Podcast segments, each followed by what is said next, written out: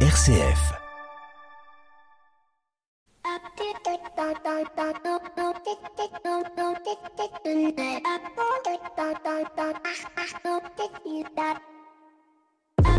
Bonjour à toutes et à tous. À Paris, en vélo, on dépasse les autos. À vélo, dans Paris, on dépasse les taxis. C'est pas faux tout ça, mais à Paris, les vélos grillent les feux rouges, roulent sur les trottoirs quand il y a des pistes cyclables juste en face. À Paris, les vélos roulent avec un casque réducteur de bruit, sans oublier les vélos électriques euh, à qui ils ont, euh, à qui les vélos donnent des ailes. À Paris, à Paris, que dis-je à Paris, mais aussi à Nantes, à Angers, à Grenoble, à Bordeaux, à Saint-Étienne, et j'en passe, peut-être même à Saint-Flour aussi. Où sous couvert d'être responsables, les, les cyclistes deviennent irresponsables. Certes, il n'y aura plus, il n'y aurait plus de problème si tout le monde se convertissait aux deux roues, mais que l'on soit clair, à moins d'une incapacité à produire de l'énergie, gaz, essence, électricité, il me semble difficile d'arriver au 100% vélo non électrique. Il va donc falloir cohabiter. Selon moi, la meilleure des cohabitations est de respecter le code de la route. Cependant, pour une raison que j'ignore, une grande majorité de cyclistes ont tendance à ignorer ce code, voire même à inventer le leur. Et pour une autre raison que j'ignore, la marée chaussée a tendance à ignorer les cyclistes qui ignorent eux-mêmes le code de la route. Une solution peut-être à mettre en place dès 14 ans, un permis vélo pour tous. D'un autre côté, les cyclistes ont peut-être raison de faire ce qu'ils veulent puisque depuis la loi de 1985, on les a dégagés de toute responsabilité. En effet, si une voiture et un vélo se percutent, selon la loi, c'est l'automobiliste qui a tort et même, le, même si le vélo a grillé une priorité ou fait une faute au code de la route. Puis, il est vrai que lorsque l'on est à vélo, on appréhende, et ça je le reconnais, la circulation très différemment qu'en voiture ou en scooter et qu'une petite infraction ne risque rien ou si peu. Et pourtant, les accidents à vélo peuvent être graves, voire générer des handicaps, des lésions irréversibles, un sentiment de culpabilité si on blesse ou tue quelqu'un. Tout cela pour ne pas avoir respecté le code de la route. Certes, votre démarche était durable et responsable, mais votre conduite irresponsable. Et c'est la société, votre entourage, sur qui pesera cette irresponsabilité. Alors je ne suis pas contre le vélo, bien au contraire, je suis contre la manière dont certains, au nom d'un art de vivre, parfois donnent des leçons, se mettent en danger et mettent en danger autrui au risque de faire, de les faire devenir aidants aidants proches, aidants salariés. C'est le thème de cette émission. Alors mesdames, messieurs les cyclistes, par pitié, soyez responsables au carré. Bienvenue dans l'écho des solutions. L'écho des solutions. Patrick Longchamp.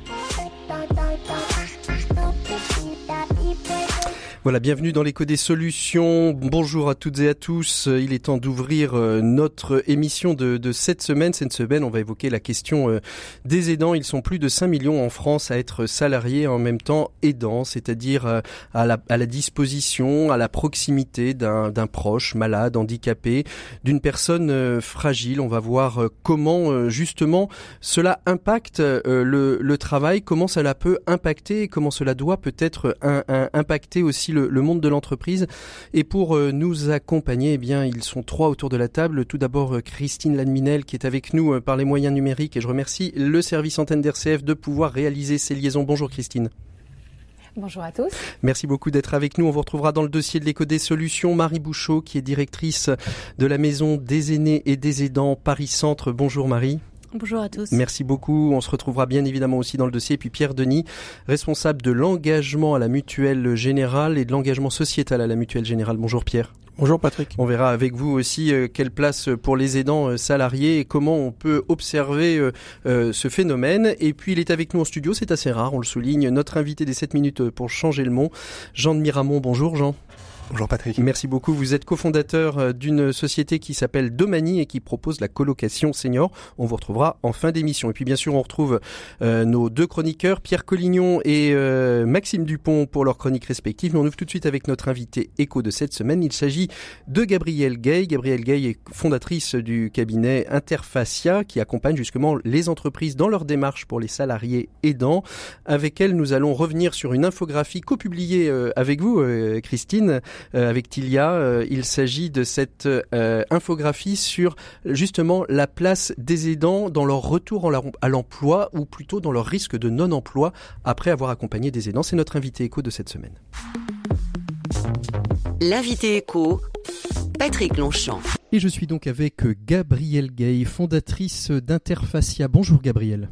Merci beaucoup d'être avec nous euh, dans l'écho des solutions. Vous êtes notre invité écho de cette semaine. On va évoquer euh, euh, tout au long de l'émission la question des aidants salariés. Est-ce que c'est une mission pour l'entreprise aujourd'hui ou non Et on sait aujourd'hui qu'un aidant est sur deux est salarié. Il y en a 11 millions en France, 5 millions sont au travail. Ce n'est pas neutre. Vous venez de sortir en partenariat avec Tilia, qu'on recevra dans le dossier de l'écho des solutions une infographie euh, sur la place des aidants salariés. Aujourd'hui, dans les entreprises, comment est pris en compte euh, justement cette aidance? Est-ce que les entreprises déjà connaissent le principe de l'aidant, sachant que bon nombre d'aidants ne savent déjà pas eux-mêmes qu'ils sont aidants? C'est une très bonne question. Aujourd'hui, les, salariés qui sont également aidants ne, savent pas toujours qu'ils sont aidants pour euh, presque la moitié d'entre eux. Mhm. Et euh, d'autre part, euh, l'entreprise, elle, ne sait pas non plus toujours ce qu'est les danses. Mhm. donc, quand on ne sait pas forcément ce qu'est les danses, on a du mal à détecter les situations des danses dans, mhm. dans l'entreprise, et d'autant que ce n'est pas son métier, mais il représente aujourd'hui ben, un salarié sur cinq, 20% des effectifs. Alors comment justement, et sur les entreprises, si on prend la masse de l'entreprise, combien d'entreprises mettent en place ou sont au courant de ce qu'est les danses? Alors aujourd'hui, je ne saurais pas vous répondre exactement sur le nombre d'entreprises qui, euh, qui savent exactement, euh, ce, qu'est euh, les danses ou qui le prennent en compte. En tout cas, la majorité des entreprises ne le prennent pas en compte. Mmh. pas par des intérêts, hein, mais comme on disait, soit par ignorance et parce qu'il y a aussi d'autres priorités. Et comment fait un, aidant aujourd'hui salarié? Je pense que la, difficulté hein, qui se pose, euh, euh, c'est d'aller euh, à la rencontre peut-être de son manager et lui dire il faudrait que j'adapte mon poste, mes temps de travail, parce qu'aujourd'hui je suis en situation d'aidance et sinon on, va aller dans le mur et humainement parlant et professionnellement parlant. Aujourd'hui, prendre la parole pour un salarié aidant auprès de son employeur, c'est extrêmement compliqué. C'est compliqué parce que pour le salarié qui est aussi aidant, il a peur de parler de son intimité, de ce qu'il ressent par rapport à la personne qu'il aide et donc par rapport à la personne qu'il aime.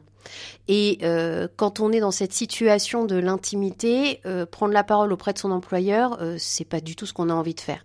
Et c'est là où ce qui est très important, c'est de passer de la sphère de l'intimité à la sphère du personnel. Mmh et quand on arrive à la sphère du personnel, eh bien là, on peut commencer à parler à son employeur en lui disant, bien, personnellement, j'ai une situation qui nécessite ton attention. Alors, on va parler plutôt du maintien dans l'emploi, parce que c'est une, c'est, le but hein, de l'infographie que, que, vous avez publiée. Le maintien dans l'emploi, ça veut dire qu'il y a des risques aujourd'hui pour les salariés de perdre leur emploi? Aujourd'hui, le risque, il est très très fort de perdre son emploi, euh, d'autant que s'occuper euh, d'une personne dépendante, ça peut être euh, parfois léger, on a des aidants qui nous disent mais moi j'ai pas du tout besoin qu'on prenne ma situation en compte professionnellement. Et puis on a toute une autre partie qui nous dit bah moi je suis euh, pour 80% d'entre eux, hein, plus de 80% d'entre eux, ça met en péril ma santé. Mmh. Et donc parce que je dois faire les courses, je dois m'occuper de la santé, je dois m'occuper de la toilette, je dois m'occuper du juridique, etc., etc. Et donc tout cela prend beaucoup d'énergie. Je dois faire juste une remarque. Mmh. Souvent on parle des, euh, des, des salariés qui sont aidants comme étant des personnes fragiles ça n'est pas le cas. C'est plutôt l'inverse? Oui, ce sont des personnes extrêmement fortes et solides. Ce sont des personnes qui deviennent fragiles lorsqu'on leur met des bâtons dans les roues, lorsqu'on ne prend pas en compte leur situation. Et ça, c'est très important. Pour moi, les, les, salariés qui sont aidants, ce sont comme des chefs d'entreprise. Mmh Est-ce que ça, veut dire quoi? Ça veut dire qu'en plus euh, de, leur, euh, de leur travail, ils développent de nouvelles compétences qui pourraient être bénéfiques pour l'entreprise a posteriori euh, du, du, du, de l'aidance ou même en même temps? Tout à fait, en même temps. Au fur et à mesure de l'aidance, on, on, acquiert de, l'agilité.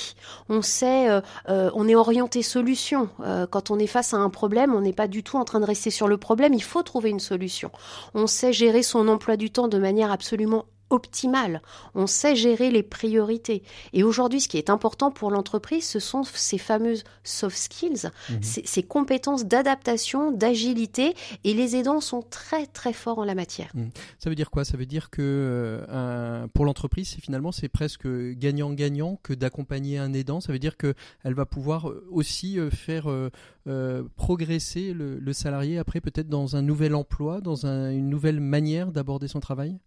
Alors c'est tout à fait possible, hein, mais en même temps, euh, bon, les danses, c'est une particularité parmi d'autres pour d'autres salariés. Euh, ce qui va être important surtout, c'est de parler de management de les danses, plus que d'aider les aidants. C'est comment, moi, entreprise, je m'empare de ce sujet de société qui devient un sujet sociétal pour moi et un sujet de performance. Et du coup, il va falloir que j'explique à mes managers comment je prends en compte les danses comme j'ai pris en compte la parentalité ou d'autres sujets. Et à ce moment-là, j'enrichis la qualité managériale, la performance managériale. Alors, grosso modo, euh, une entreprise qui veut bien faire, par où elle doit, elle doit partir, qu'est-ce qu'elle doit faire pour bien faire les choses et pas les faire dans le désordre, au risque peut-être de déstabiliser l'entreprise et les collaborateurs et les aidants euh, collaborateurs Effectivement, euh, la stabilité dans l'entreprise est essentielle. Donc ce qu'il faut, c'est quel que soit le budget, et même pour euh, l'essentiel des, euh, des TPE, des PME qui n'ont pas forcément de, budget et qui se disent oh là là, je veux pas m'embarquer dans quelque chose qui me coûte de l'argent, c'est déjà d'aller voir ce qu'il y a dans la mutuelle. C'est d'aller voir ce qu'il y a dans l'action sociale de la caisse de retraite à laquelle ses collaborateurs cotisent. Et à partir de là, il y a déjà des aides qui sont, qui sont proposées. Ça, c'est pour la partie salariée Côté management, il y a des guides tels que ceux que l'on a pu euh, concevoir euh, Interfacia avec euh, le Crédit Agricole de la Réunion et la Caisse de retraite de la Réunion, mais il y a aussi d'autres guides qui existent sur la place. Et à partir de là, on peut se renseigner sur ce que l'on peut faire concrètement dans l'équipe. Si vous me permettez le temps d'un exemple, quand on a un collaborateur qui arrive en retard aux réunions de 9 heures le, le matin, est-ce qu'il faut tout le temps lui faire la remarque qu'il est en retard de 10 minutes ou est-ce qu'on peut se poser la question de savoir comment ça se fait que c'est toujours le même mmh. Parce que quand on a un enfant en institution et que l'institution n'ouvre qu'à 8h45 et qu'on a une demi-heure de son lieu de travail, on arrivera toujours en retard à la mmh. réunion de 9h. Ne faut-il pas juste organiser la réunion à 9h15 mmh. Alors, vous me direz, on ne peut pas s'ajuster à tout le monde. En effet. C'est pas faux. Mais... néanmoins, quand il y a des questions sociétales qui concernent 20% des, euh, des salariés, mm. ça devient plus une question mm. individuelle. Oui, c'est vraiment une question de, ça devient une question de société, voire même accepter, euh, accepter le retard à la réunion en se disant bon ben, on la commencera peut-être à 9h, mais on sait que euh, tu arriveras à 9h15. Et puis on peut avoir aussi des signes de reconnaissance, d'empathie. Je, je, suppose que c'est important aussi de de, de, de, questionner, de savoir si ça va bien, si ça, ça rentre aussi dans, le management. Vous avez raison, c'est-à-dire que l'organisation de la réunion plus tard, bah, ça va impacter toute une équipe, c'est pas forcément l'essentiel. On peut avoir simplement un compte rendu. C'est aussi euh, à faire des signes d'empathie, en tout cas de prise en considération de l'humain qui est derrière le salarié, tout simplement, et euh, poser cette fameuse question est-ce que tu vas bien? En mmh. attendant une véritable réponse. Ça aussi, c'est important. Merci beaucoup Gabriel Gay d'avoir été notre invité écho de cette semaine. Nous on retrouve tout de suite Pierre Collignon pour la chronique des entrepreneurs et dirigeants chrétiens. Aujourd'hui, Pierre nous parle d'économie. Et oui, c'est la sobriété, c'est le temps de la sobriété. Il faut aussi apprendre à faire des économies. On retrouve tout de suite Pierre Collignon juste après ça. Pour une économie du bien commun, la chronique des entrepreneurs et dirigeants chrétiens, Pierre Collignon. Et il est avec nous comme toutes les semaines. Pierre Collignon, bonjour. Bonjour Patrick. Alors l'époque, vous le savez, est aux économies, tant il est vrai que l'hiver qui s'annonce nous promet de fortes augmentations de coûts de l'énergie, des biens de consommation en général. On voit même se multiplier partout des conseils pour consommer moins. C'est une vraie révolution, mais c'est est-ce réellement crédible? Comment une société de consommation peut-elle tout d'un coup basculer dans la frugalité, euh, Pierre? Bah, écoutez, j'aurais presque envie de vous faire une réponse un peu provocatrice en vous disant que ce que des discours n'ont pu obtenir depuis des décennies, la contrainte seule peut nous y contraindre. Voilà des années que nous savons qu'un tel rythme de consommation ne pourra pas durer. Et je pense, Patrick, que vous connaissez le concept du jour de dépassement. Alors, j'ai envie de, vous répondre non. Qu'est-ce que le jour du dépassement, Pierre? C'est un calcul réalisé par le Global Footprint Network qui nous apprend que les humains utilisent autant de ressources écologiques que si nous vivions sur 1,75% Terre. Plus, plus, concrètement, en 2022, la date du dépassement est la date du 28 juillet, au sens où elle correspondait à la date à partir de laquelle l'humanité a consommé, en ce qui concerne son empreinte écologique, l'ensemble des ressources que la Terre peut reconstituer en une année, c'est-à-dire de sa biocapacité. À partir de cette date, nous vivons cinq mois dans le rouge en entamant le capital naturel nécessaire au maintien de la vie sur Terre. Alors certes, certes, le calcul vaut ce qu'il vaut et il peut certainement prêter à des discussions sans fin que je laisse aux spécialistes. Mais une chose est sûre, notre consommation est devenue folle et nous ne pouvons plus continuer comme ça. Oui, alors vous, avez l'air de vous en réjouir, Pierre. Enfin, en tout cas, c'est ce que j'entends, non? Non? Non, bien sûr, au sens où j'ai conscience qu'il sera dur pour chacun d'entre nous, moi le premier, de limiter ses achats, de réfléchir davantage à ses besoins réels, de limiter ses désirs. Mais, mais oui, quand même, je m'en réjouis, car je crois qu'il est temps de mettre un frein à cette espèce de, de folie consumériste qui s'est peu à peu répandue et qui, je le répète encore une fois à cette antenne, à limiter la personne humaine à sa seule capacité à consommer. C'est donc euh, pour vous une opportunité? Bah, On peut dire ça comme ça, même si personne ne peut se réjouir de ce qui nous attend dans les mois et les années à venir. Mais, mais honnêtement, je crois que c'est une opportunité aussi, dans le sens où cela va nous obliger individuellement à faire des efforts sans tout attendre. Vous savez, euh, comme on dit toujours, l'État, l'État, les grandes organisations internationales feront ou doivent faire quelque chose. Car vous le savez, malgré les discours alarmistes de ces dernières années, nous avons tous pensé, un peu par facilité, et beaucoup par égoïsme, que les solutions ne pouvaient être que globales et à l'échelle planétaire. Ce qui est un peu vrai, mais je crois que ce qui est surtout très faux. Vrai parce que les problèmes sont mondiaux et globaux, et que l'action doit aussi être portée par les États et les communautés euh, internationales, mais faux parce que cela ne nous affranchit en aucun cas de notre responsabilité personnelle. Alors qu'est-ce que l'on peut faire euh, concrètement? Parce qu'il euh, faut, il faut pouvoir donner des, pistes concrètes, on ne peut pas être que dans la généralité. Bah, forcer et contraint, je pense qu'il faut passer à l'action. Et ce ne sont pas les exemples concrets qui, nous manquent si on veut bien se donner la peine de regarder les choses. Ne plus utiliser sa voiture pour un oui ou pour un non. Baisser le thermostat de son lieu de vie ou de travail. Préférer l'économie circulaire euh, à cette espèce de voilà de grand marché de la consommation mondiale, renoncer au fameux, au trop fameux tout et tout de suite qui nous conduisait à utiliser des plateformes de vente faisant venir des produits de l'autre bout du monde, accepter aussi peut-être un peu moins d'éclairage euh, dans les rues de, nos villes. Enfin, tout cela est en notre pouvoir. Tout cela dépend de nous, de notre engagement et de la conviction que nous devons avoir de notre responsabilité pleine et entière, et que cela est bon. C'est ce que Pierre Rabhi et le pape François appellent la frugalité heureuse, vous savez, qui, plus qu'une punition, doit être vécue comme une sobriété par choix. Le pape François nous le dit très bien dans l'Audate aussi, et je terminerai par là. Si la sobriété qui est vécue avec liberté et de manière consciente est libératrice, ce n'est pas une basse intensité de vie, mais tout le contraire. Car en réalité, ceux qui jouissent plus et vivent mieux chaque moment sont ceux qui cessent de picorer ici et là en cherchant toujours ce qu'ils n'ont pas et qui font l'expérience de ce qu'est valoriser chaque personne et chaque chose en apprenant à entrer en contact et en sachant jouir des choses les plus simples. Et il termine en disant, ils ont ainsi moins de besoins insatisfaits, sont moins fatigués, moins tourmentés. Le bonheur requiert de savoir limiter certains besoins qui nous abrutissent, qui sont forts même, en nous rendant ainsi disponibles aux multiples possibilités qu'offre la vie je, pense que c'est ce bonheur-là qu'il faut redécouvrir. Et pour le redécouvrir, je vous encourage aussi à relire Laudato aussi. Merci beaucoup Pierre Collignon pour cette chronique la semaine dernière. Vous nous parliez de solidarité, aujourd'hui de, frugalité, de sobriété et d'économie. Eh bien, je renvoie d'abord à l'émission euh, que nous avons faite avec Navirajou sur euh, la sobriété euh, dans l'innovation. Et puis, la solidarité fait aussi le lien avec l'émission de cette semaine puisqu'on va parler avec tous nos invités de la place des entreprises dans l'accompagnement des salariés aidants puisque vous le savez, jeudi se tenait la journée nationale des aidants. Merci beaucoup Pierre, on se retrouve la semaine prochaine nous on fait une pause musicale dans l'écho des solutions.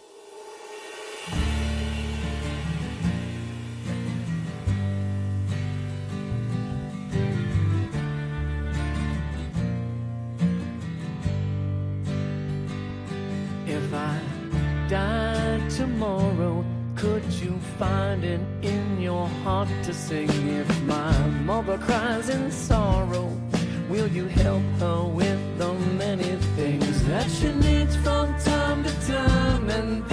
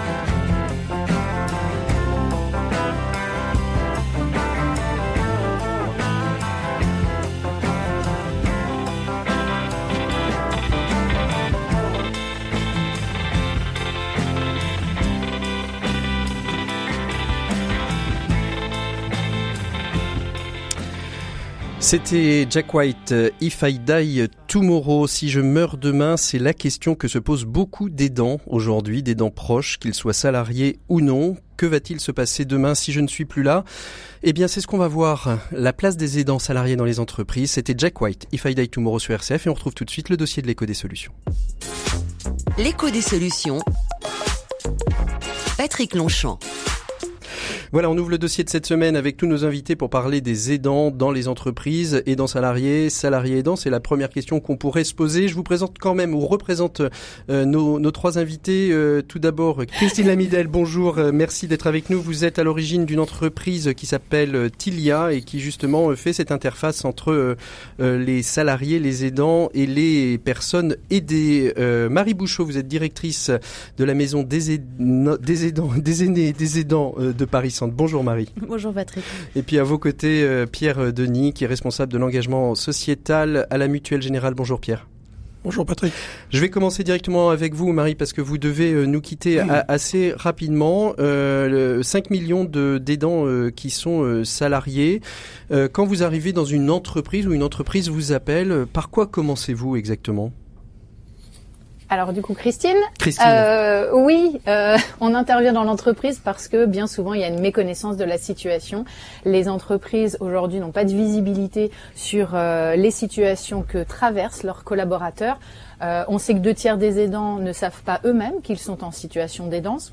À ce titre, eh ben, les entreprises ont une vraie complexité pour mettre en place des dispositifs euh, concrets, des solutions très pragmatiques pour soulager leurs collaborateurs. Donc on intervient à ce moment-là. Ça, ça, veut dire que le, chiffre de 5 millions est un chiffre qui est, qui est faux ou est-ce que c'est un, chiffre, un chiffre projeté, euh, Christine?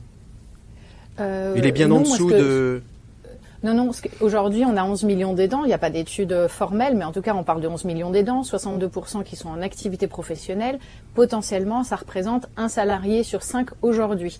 Sur euh, ces salariés aidants, bah, deux tiers ne savent pas qu'ils sont aidants. Mmh. Parce que euh, déni de la situation, méconnaissance du statut, quand on prend soin d'un enfant euh, malade en situation de handicap, c'est une évidence de prendre soin de son enfant. On est un parent, on n'est pas un aidant. Mmh. De, de, quoi, euh, pour vous, les, les entreprises ont-elles besoin? On le voit, il y, a, il y, a, quand même eu un certain nombre de, de, de choses que le gouvernement a, a, mis en place, un certain nombre de dispositifs législatifs, le congé euh, proche aidant qui aujourd'hui existe. Mmh. Alors, est-ce qu'il est suffisant? Est-ce qu'il est euh, bien agencé? Ça pourrait être la question d'une émission entière. Euh, il y a aussi un guide à destination des entreprises sur les danses. Mais quand vous arrivez dans une entreprise, est, et que vous avez un, un groupe en face de vous, quelle est la première chose que vous leur dites? Alors il faut mettre en place, euh, libérer la parole, permettre euh, d'identifier, reconnaître les situations. Euh, Aujourd'hui, de peur d'être stigmatisé, le sujet est vraiment tabou, c'est un sujet de la sphère privée, les collaborateurs...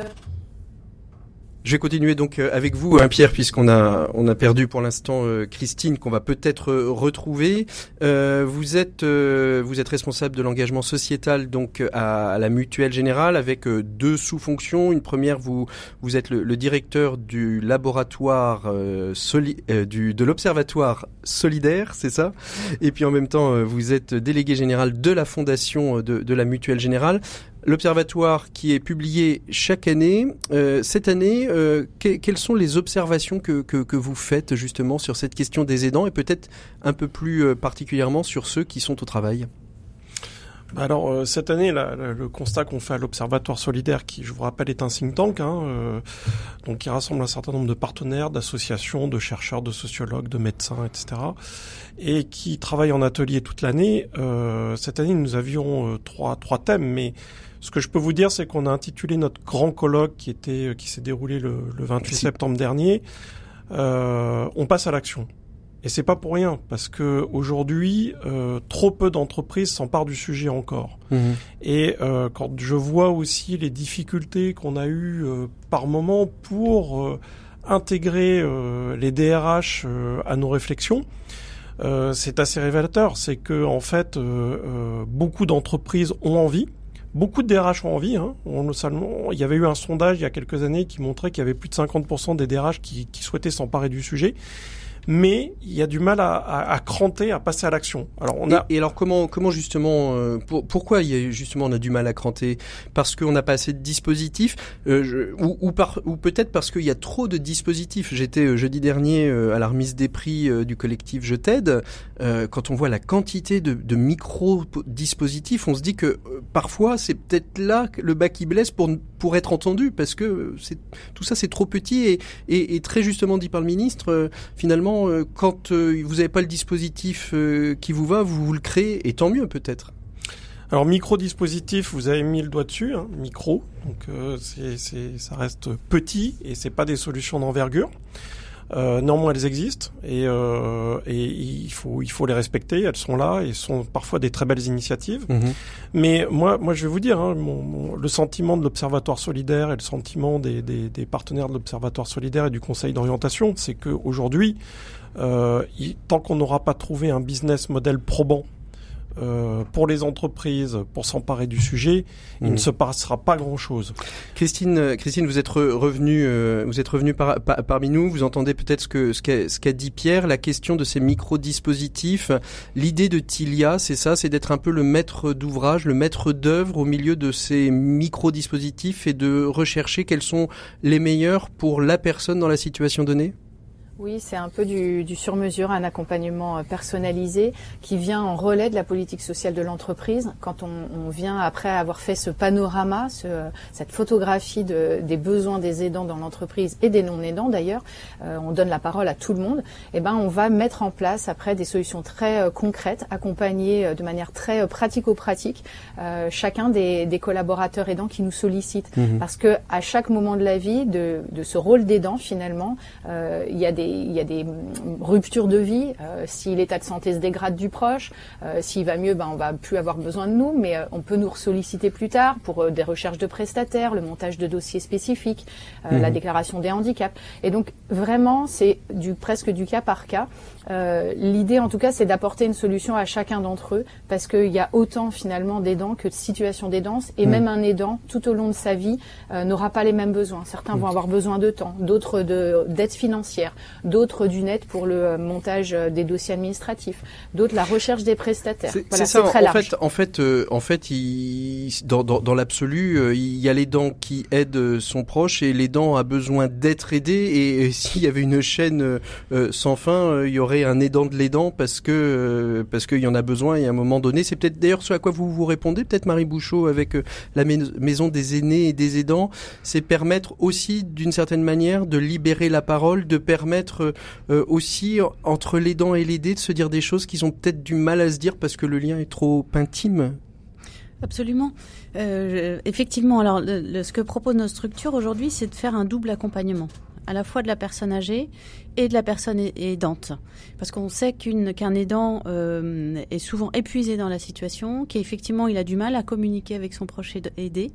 Et donc on va faire en sorte de retisser euh, des liens qui, sont euh, centrés sur le soin. Et donc l'aidant perd un peu son positionnement mmh. de, de, de, conjoint, d'enfant, etc. en devenant presque un professionnel. Alors on va vous libérer Christine parce que je sais que vous êtes, vous êtes attendue. Merci en tout cas. C'est une grosse journée, une grosse grosse deux journées euh, pour euh, tous les professionnels de l'aidance que, que, que, cette journée justement euh, nationale des aidants. Merci beaucoup Christine, bonne continuation. comme vous le disiez à l'instant, Marie, la, la, la, question qui, qui, se pose, qui se pose, c'est à quel moment les vos les aidants et les aidés viennent frapper à votre porte. Qu'est-ce qui va être l'élément déclencheur? Alors, c'est souvent l'aidant qui vient frapper à mmh. la porte pour son proche aidé. Mmh. Et donc, à ce moment-là, le, le, professionnel qui reçoit l'aidant le, va aussi se préoccuper de lui, de mmh. l'aidant. C'est-à-dire qu'on va euh, prendre en charge l'aidé, on va poser des tas de questions sur l'aidé, mais il y aura toujours une question pour l'aidant. Et l'aidant, d'ailleurs, ne se reconnaît pas souvent, et Christine l'a dit tout à l'heure, c'est-à-dire que l'aidant ne s'identifie pas comme étant aidant. Et ça, c'est notre rôle en tant que professionnel, de pouvoir lui faire prendre conscience qu'il est aidant du proche aidé et qu'il mmh. a besoin d'aide. Et mmh. vous avez dit ça aussi tout à l'heure, l'aidant a besoin d'être aidé et accompagné pour euh, l'aider à retrouver sa place en tant que proche, en tant qu'ami de la personne aidée, et donc laisser des professionnels peut-être euh, intervenir auprès de son proche aidé, et retisser un lien de confiance en fait, Mmh. à la fois de confiance, retrouver des liens de qualité entre l'aidé et l'aidant, en évitant l'épuisement euh, notamment. Mhm. Alors, oh, soulignons quand même que tous les aidants n'ont pas besoin d'être aidés. Il y a, il y a, il y a des, j'ai envie de dire, il y a plusieurs catégories de, d'aidants. Et il y en a qui doivent faire face à des situations extrêmement complexes et qui ont besoin d'être aidés et éclairés, ne serait-ce par, exemple que sur un parcours administratif. D'autres sont en capacité de, de, de, de le gérer. Dans le monde de l'entreprise, c'est difficile et euh, Gabriel nous le disait euh, tout à l'heure dans, dans, l'invité écho, nous le disait que parfois c'était difficile de dire, de faire entre guillemets son coming out d'aidant dans l'entreprise. Pierre, comment comment vous qui avez été, euh, qui aujourd'hui travaillez sur la question de l'aidance, mais qui avez été vous-même aidant, euh, vous avez, euh, vous y êtes allé euh, franc jeu, vous vous êtes questionné à un moment donné pour euh, dire finalement à votre environnement de travail, ça va être compliqué, il va falloir mettre des choses en place parce que j'accompagne, j'accompagne quelqu'un qui est qui est en fragilité.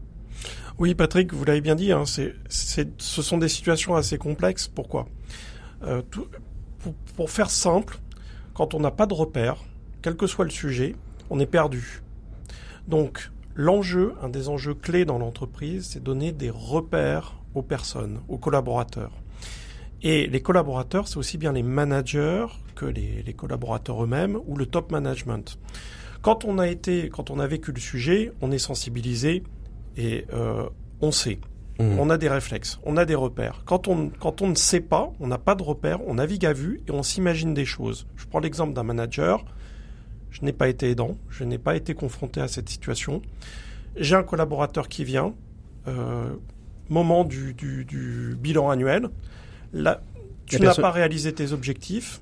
Le collaborateur en face de moi Oui, mais j'ai ma mère à m'occuper. pleure, Ouais. fond en larmes, tout simplement.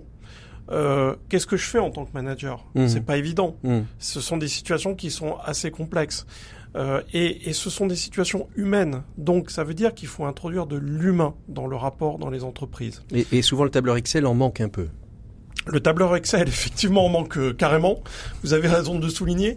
Mais euh, voilà, ce que je veux, ce que, ce que je souhaitais vous faire passer comme message, c'est qu'il faut sensibiliser dans les entreprises. Et on ne fera jamais assez d'informations et de prévention. Alors, Mhm. effectivement, vous allez dire, mais Pierre, il dit quelque chose de très simple, de béaba. Mais c'est quelque chose qui peut rapporter gros dans Mhm. les entreprises. Et vous vous, souvenez, vous, souvenez quand vous avez été obligé de dire je suis aidant ou d'organiser votre travail Bien sûr. et, et comment comment ça s'est passé? Il y avait, euh, euh, j'ai envie de dire, votre retour sur expérience, qu'est-ce que vous referiez ou qu'est-ce que vous ne referiez pas? Alors, ce que, ce que, ce que je, je ne ferai plus, Mhm. c'est ne pas en parler. Mhm. De Euh, rester dans votre bulle, de rester en disant oui. ça va passer. Oui, parce que je me suis retrouvé justement dans la situation d'un entretien avec mon ma manager à l'époque, et ça s'est extrêmement mal passé, euh, Mm. dans le sens où, bien sûr, je n'avais pas rempli mes objectifs. Mon père était en fin de vie, donc je me déplaçais tous les jours euh, pour aller le voir dans un institut de fin de vie à Paris. Euh, donc ça prenait du temps sur mon sur mon emploi du temps de travail, évidemment, plus les coups de téléphone, plus plein de choses, plus le stress, et euh, j'aurais dû en parler. Mhm. J'aurais dû tout simplement crever l'abcès, en parler. Et ça, ça a éclaté au cours d'un, d'un, d'un entretien et euh, un bilan où, euh, bah voilà, euh, on m'a reproché beaucoup de choses et puis au bout d'un moment, ça, la bulle a éclaté. euh, Mhm. ça s'est très mal passé. Je me suis levé, j'ai claqué la porte, et voilà. Et puis après. Euh, je suis allé voir le directeur euh, et, et j'en ai parlé et là ça s'est très bien passé et euh, il a compris et c'était quelqu'un euh, qui était très compréhensif et jeune Ouais. aussi Et ça met une Et- dynamique dans l'entreprise, euh, cette, ce, ce clash finalement à ce moment-là Non, De- ça a pas forcément- Ça n'a pas forcément mis de dynamique, mais ça fait prendre conscience de certaines choses. Et après, derrière, ça m'a, ça m'a permis aussi de rebondir, de rebondir beaucoup mieux. Et d'avoir aussi euh, un confort dans mon travail. Voilà. Ce qu'on, ce qu'on dit aux aidants, euh, aux salariés aidants, c'est... euh, alors, juste pour clore, Ouais. un chiffre.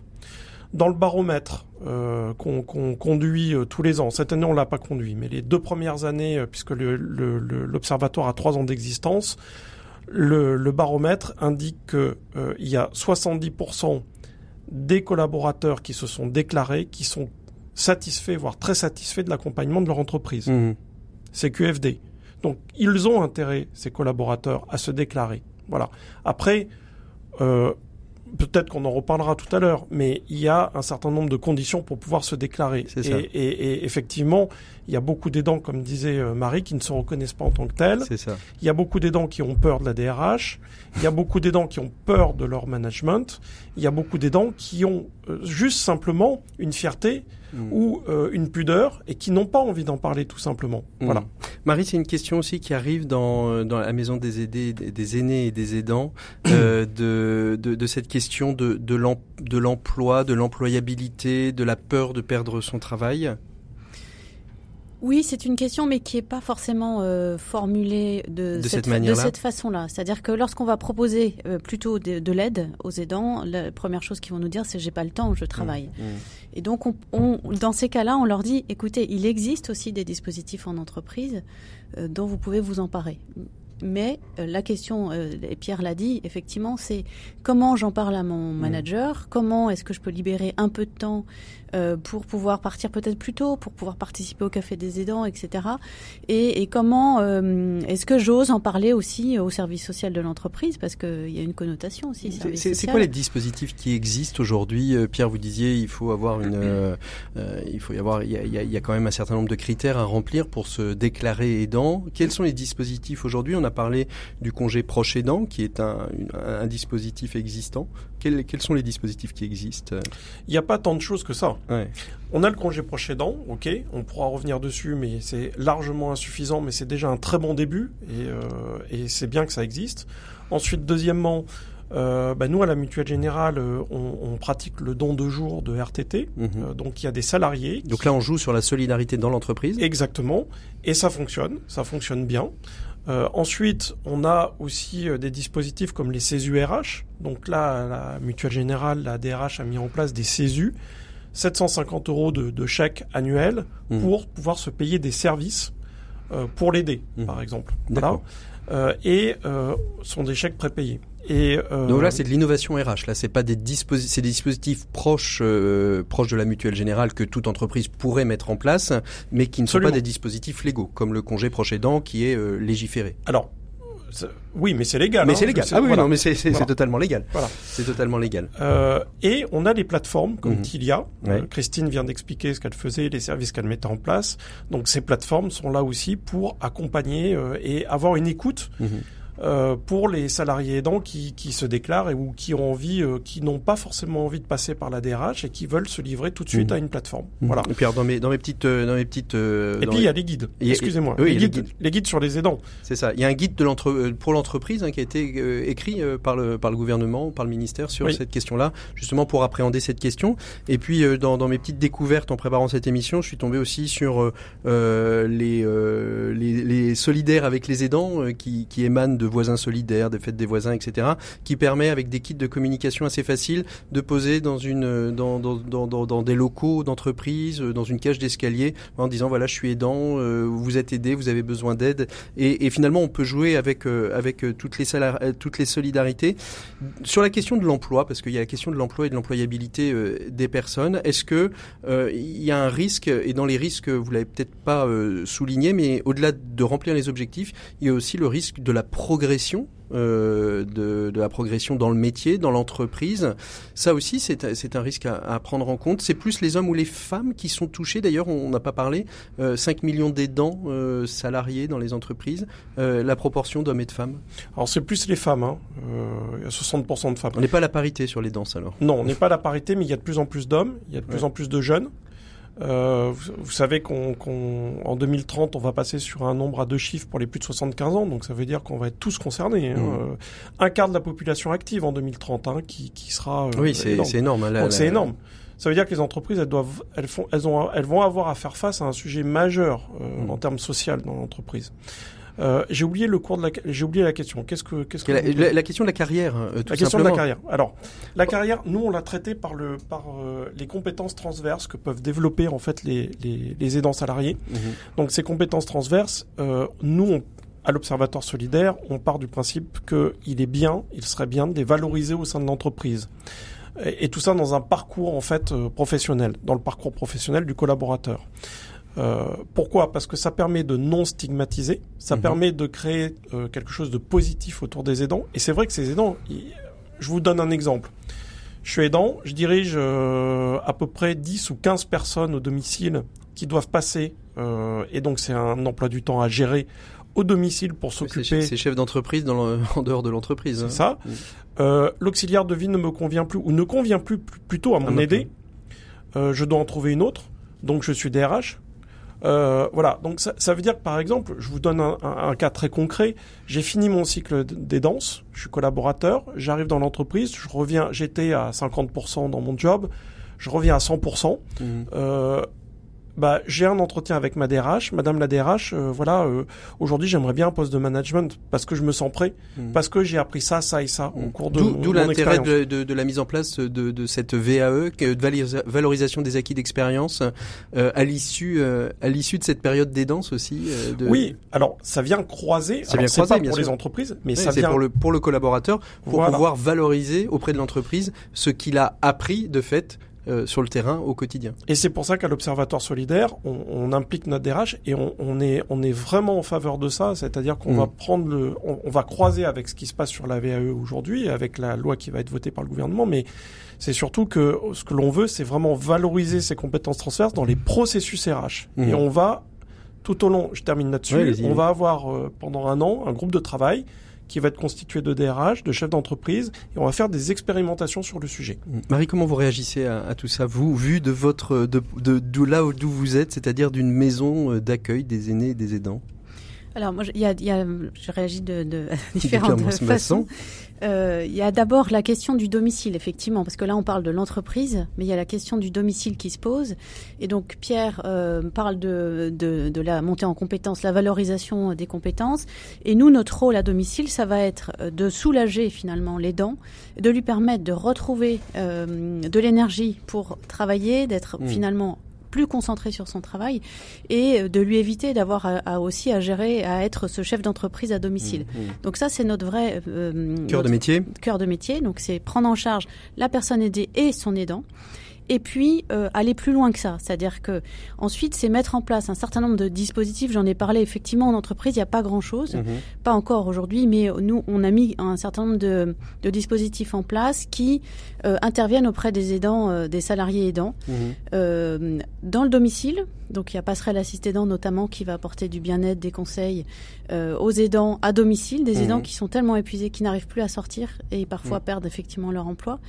Euh, mais aussi euh, en entreprise, c'est-à-dire mmh. qu'on a euh, mis en place des formats d'information pour aider les aidants salariés, les salariés aidants à se reconnaître aidants et puis ensuite des groupes de parole. Mmh. Donc, euh, alors, ce sont des micros, euh, des micros actions, effectivement, des micros actions.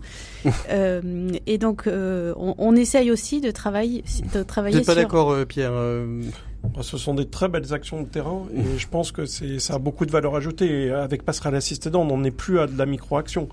Euh, ça a été déployé mmh. et euh, ça a fait ses preuves. Mmh. Donc maintenant, oui, alors je parlais pas spécialement de, ouais. pour la micro-action, mmh. mais plutôt ouais. des, des, groupes de parole qu'on a mis en place chez BNP, chez euh, dans les mini, dans certains ministères, Ministère. à la ville de Paris. Mmh. je faisais mes petits gestes pour dire qu'on va, on va, on, on, va, on va continuer euh, euh, notre émission avec nos 7 minutes pour changer le monde. Vous avez pu écouter euh, Jean de Miramont un peu tout ce qui a été dit. La question de l'aidance, je suppose qu'elle est présente un petit peu chez Domani. On vous retrouvera dans les 7 minutes pour, pour changer le monde tout à l'heure. Alors oui, elle est, elle est centrale. En fait, les, les aidants sont ceux qui s'adressent le plus souvent à Domani. Ouais. Domani qui est une solution pour euh, les aider. Ouais. Euh, en fait, un, une alternative à la maison de retraite médicalisée sous la forme d'habitat partagé de 7 à 8 personnes. Et qui, qui permet est... de soulager les aidants euh, en, en, en sécurisant euh, finalement le lieu d'habitation de leurs parents ou de leurs pères, leurs membres de leur famille ou de leurs proches en fragilité je, je, vais vous décrire les besoins qu'expriment les aidants quand ils viennent vers nous. Ouais. Alors le, le, profil type, généralement, c'est une personne qui a entre 55 et 65 ans, euh, qui de temps en temps se fait réveiller la nuit par la téléassistance mmh. de son proche parce que euh, voilà, ma maman, mon papa est tombé. Euh, et c'est moi qui suis connecté avec mon mmh. portable, je me mmh. déplace en voiture, je vais la chercher, le lendemain je vais travailler, c'est très crevant.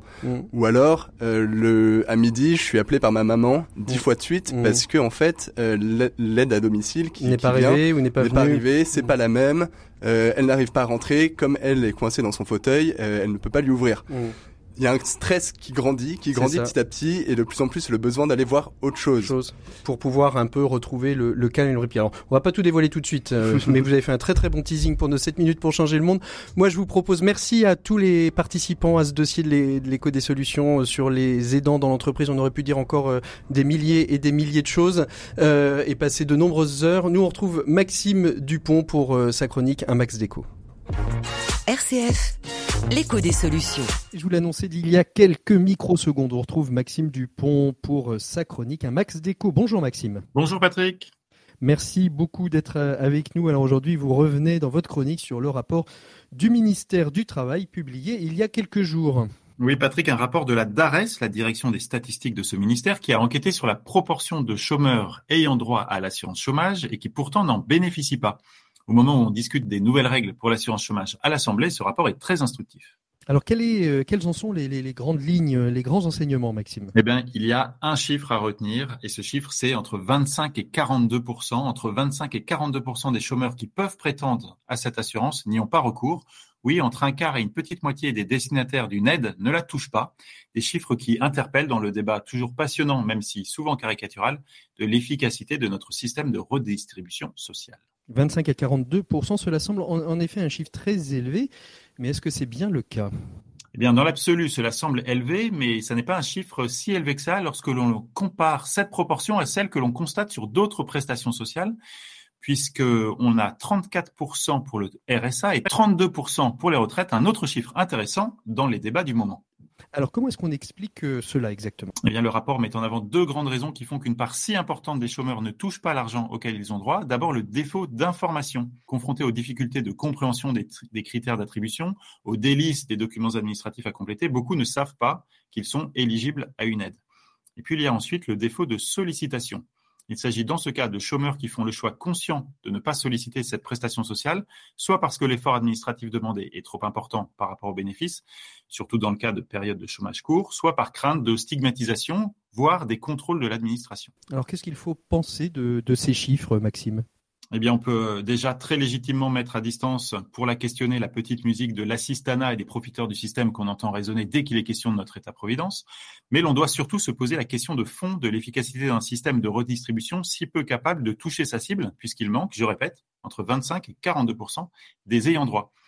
Et l'on se prend à rêver d'une nouvelle réforme, non sur les conditions d'attribution ou sur les durées d'indemnisation, mais plutôt une réforme qui ressemblerait à un choc de simplification, le même type de réforme en fait que celle que nous avons connue dans les dernières années avec l'impôt, où l'administration complète vos déclarations a priori avec les informations qu'elle a, plutôt que d'attendre que vous le fassiez. Un renversement de la charge de la preuve qui serait tout à fait bienvenu et qui, c'est sûr, aiderait à faire baisser ces chiffres spectaculaires. Merci Maxime pour euh, cette chronique. Euh, on va se retrouver bien évidemment la semaine prochaine. Nous, on va se retrouver d'ici quelques instants avec euh, nos invités qui étaient déjà présents avec nous en plateau. On va évoquer la colocation des seniors. Donc, on va continuer à parler retraite et, et, chômage, je ne sais pas, mais en tout cas retraite avec nos invités. C'est la société Domani qui nous propose la colocation des seniors, une nouvelle forme d'habitat partagé pour nos seniors. C'est tout de suite dans les 7 minutes pour changer le monde. 7 minutes pour changer le monde. L'écho des solutions. Voilà, l'écho des solutions continue avec nos 7 minutes pour changer le monde. Et Jean de Mirmont, que vous aviez entendu euh, il y a quelques instants à la fin du dossier de l'écho des solutions pour évoquer euh, cette question euh, de l'habitat partagé des seniors. On en voit de plus en plus, Jean, hein, de l'habitat partagé. On, se le disait en préparant l'émission en antenne. il y a aujourd'hui Lazare, il y a Simon de Sirène, il y a, alors ça c'est pour les SDF, c'est pour les personnes en situation de handicap. Mais en effet, c'est vrai que nos seniors étaient peut-être un petit peu laissés pour compte sur cette question de l'habitat partagé. Vous y répondez avec euh, avec euh, Domani, qui se veut être une alternative conviviale à la maison de retraite. Euh, à un moment donné, l'EHPAD sera quand même peut-être au bout au bout de la course, mais ceci, il y, a, un temps alternatif où en effet, on ne peut plus être à domicile et où on peut se retrouver avec d'autres personnes et partager. Quel a été le déclic pour vous Vous êtes euh, vous êtes tout jeune. Quel a été le déclic de vous dire je vais consacrer ma vie professionnelle à lancer euh, des, des, habitats partagés pour seniors? Je pense qu'il y avait deux évidences. Euh, la première évidence, c'était celle de l'entrepreneuriat et notamment de l'entrepreneuriat social dans une mmh. activité qui fasse sens et de plus en plus. Ça, c'était un envie, une envie qui est née sur les bancs, les bancs des écoles? C'est une envie qui est ouais, née sur les bancs des écoles et d'ailleurs de mieux en mieux enseigner. C'est une voie qui est crédible maintenant pour des jeunes qui sortent euh, d'études. Et la deuxième évidence, c'était celle d'une urgence sociale qui est celle du vieillissement de manière générale et aussi spécifiquement de trouver une alternative plus convivial ou en tout cas qui soit. Euh, Vous avez été touché personnellement. J'aime bien chercher la, la, question du déclic parce qu'on on ne s'intéresse pas, je pense, uniquement pour une raison de business, uniquement une question de sens à la question des, de, de l'habitat des seniors. Il y a un moment où ça vient impacter la vie, euh, la vie personnelle ou du moins euh, la vie proche.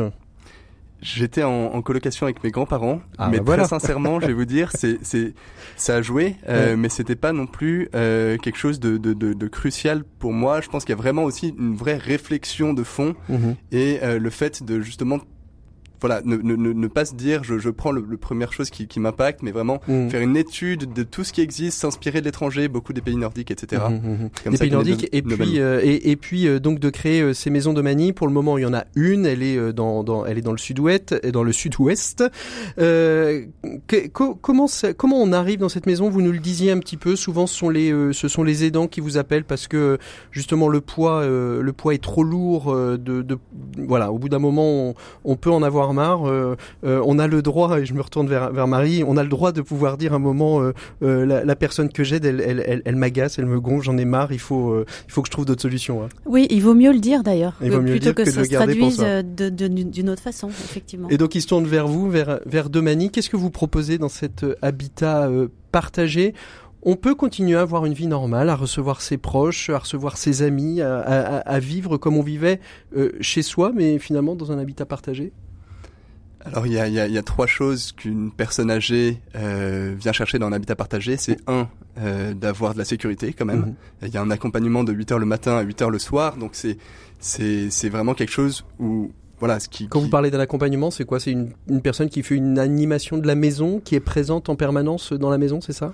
Présent en permanence dans la maison tous les jours, euh, qui accompagne surtout pour euh, les choses de la vie quotidienne comme euh, l'entretien de la maison, l'aide à la préparation des repas, mais aussi, et vous le soulignez bien, euh, des animations, vraiment une aide à garder l'autonomie en continuant à faire ce qu'on faisait avant. C'est-à-dire, c'est l'aide à la préparation des repas, c'est pas c'est pas faire les repas pour eux?